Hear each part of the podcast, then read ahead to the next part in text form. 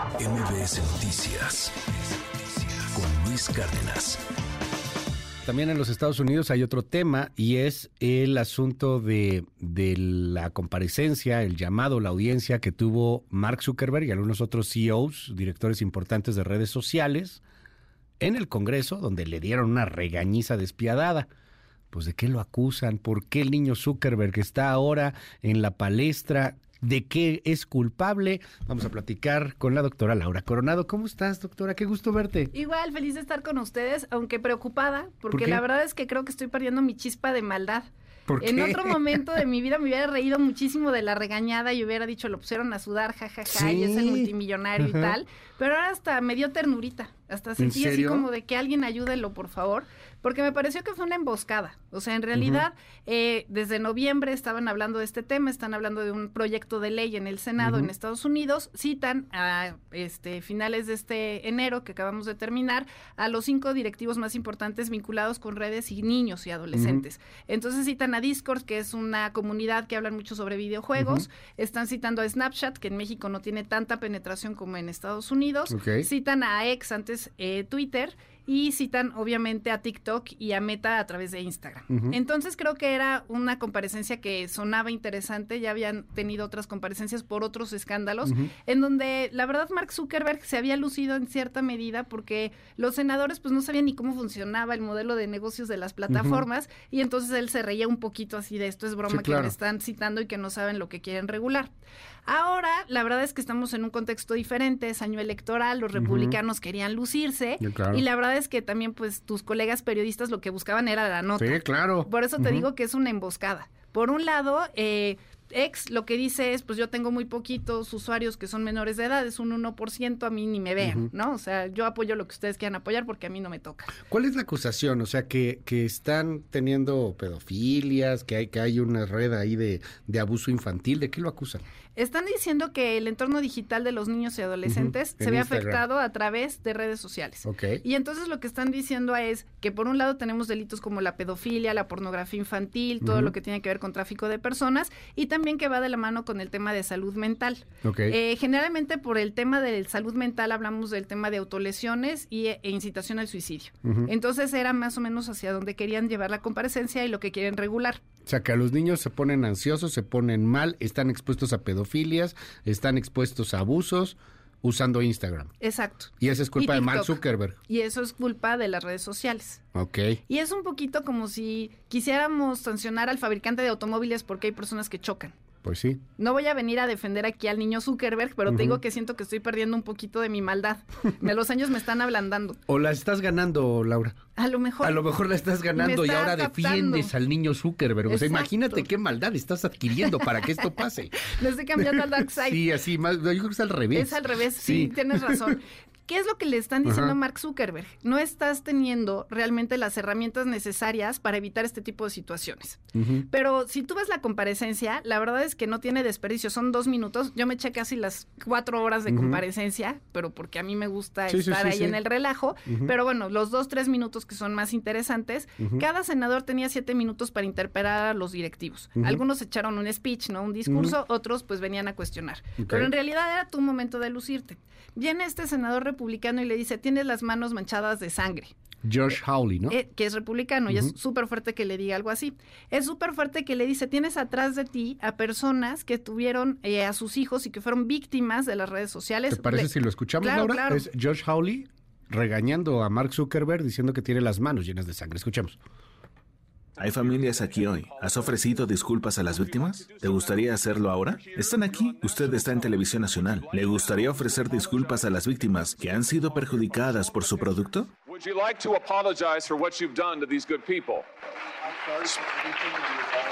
Lamento lo que han pasado.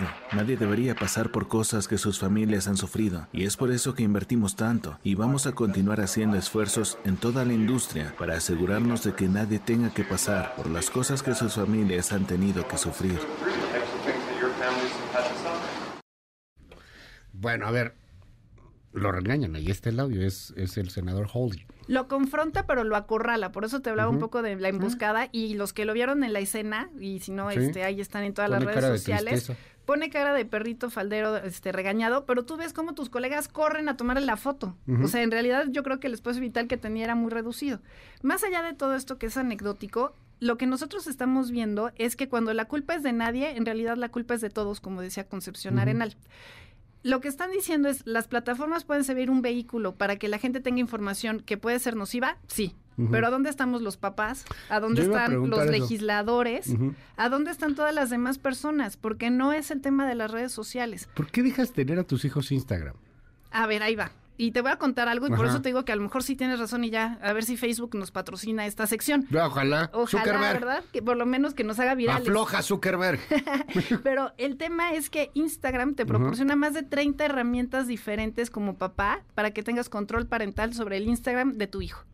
30 herramientas, ayer las empecé a contar. Tú tienes un librazazo que se ha vuelto popular, que es una guía para los papás, familias enredadas, Cultura digital para papás. Cultura digital para papás. Yo te pregunto, Lau, tú tienes hijas. Exacto. Y están chiquitas. O pues más o menos, sí. ¿A qué edad tienen Instagram? Mis hijas no tienen Instagram. Mis hijas, para empezar, son ermitañas digitales. Una tiene 8 y otra tiene 11. Y estamos hablando con una persona que se dedica a eso. al tema de cultura digital. ¿Tus hijas no tienen Instagram? Mis hijas no tienen dispositivos digitales personales. Hay dispositivos familiares. ¿A qué edad les darías chance? Quizás depende de su etapa de madurez y de sus necesidades, pero después de los 13, 15 años mínimo. O sea, no están diseñadas para eso. Sí, yo he visto niños de 5. De 6, de 5 o 6 años que están viendo videos en TikTok. Yo no puedo mandar en la casa del vecino. Porque cada familia tiene una interacción diferente. Lo que sí te puedo decir son los riesgos y las ventajas del ciberespacio. A mí me parece que el crecimiento de un niño y la madurez de un niño depende muchísimo de muchos factores, pero sí necesitamos estar conscientes, y lo hemos platicado aquí, acerca de qué herramientas les proporcionamos y cómo tenemos nosotros ciertos filtros. Si viene el vecino y me dice, me prestas a tu hija porque me la voy a llevar al parque, pues obviamente tiene que pasar con 45 filtros y lo más seguro es que le diga que no. Lo mismo sucede con las redes sociales. ¿Por qué voy a confiar en Mark Zuckerberg o en cualquiera de los directivos para que cuide a mi hijo cuando no lo conoce? Porque te dan lata y les das el celular y que no estén dando lata. Porque es la niñera digital y porque además tú también muchas veces desde tu lugar de ignorancia, porque no quiere decir que sea negligencia necesariamente o maldad, tú piensas que es algo positivo, que es algo bueno que se va a entretener, que va a tener habilidades digitales, que va a socializar, que va a tener un modo mucho más dinámico de interactuar. No se trata tampoco de criminalizar a las redes, es conocerlas. Pero ayer platicábamos con el con el doctor Juan Pablo Arredondo, de hecho, de, de familias de, algodón y los este, papás, de, algodón. Tampoco le ponen límites, ¿eh? Los papás no ponen muchos límites ya ahí. Y eso es lo que estamos diciendo ahorita. estamos buscando un, culpable, que son las redes sociales, en lugar de asumir nuestra responsabilidad. Oye. Y, los legisladores están haciendo lo mismo. Ellos le están diciendo a Zuckerberg, eres multimillonario y no has hecho nada al respecto y no has corrido a nadie de tu empresa. Mark Zuckerberg no le dice, oye, ¿cuántas familias viven a partir de sus ingresos y a partir de lo que él desarrolló como un emprendedor? Eh, se sintió acorralado, obviamente, pero también el legislador todos los legisladores no han hecho una legislación significativa para limitarlos. Y al final también está este asunto súper ultra gringo. Me traumaste a mi niño, dame un millón de dólares. Exacto. Están tratando de regularlo para que le den una indemnización, pues porque va a haber un daño. La culpa no es de las redes sociales. E incluso se mezclan mucho. hay, hay todo un movimiento donde dicen, oye, mi hija se autolesionó porque vio un video en YouTube y están pidiéndole la disculpa a Zuckerberg y pues él no tiene nada que ver con YouTube. Este no se citó a YouTube en esta comparecencia, entonces también estás dejando ahí un mercado importante de lado. El, el tema fundamental es que nadie ha hecho su tarea, que viene inteligencia artificial, que nos está sobrepasando y en estos últimos 15, 20 años no trabajamos nada y tenemos que trabajar a marchas forzadas. No se vale que a través de un tema populista en donde suena muy bien, oye, quiero que indemnices a estas familias, utilicemos el trampolín y dejemos sin regular, porque al final no se llegó a ninguna conclusión.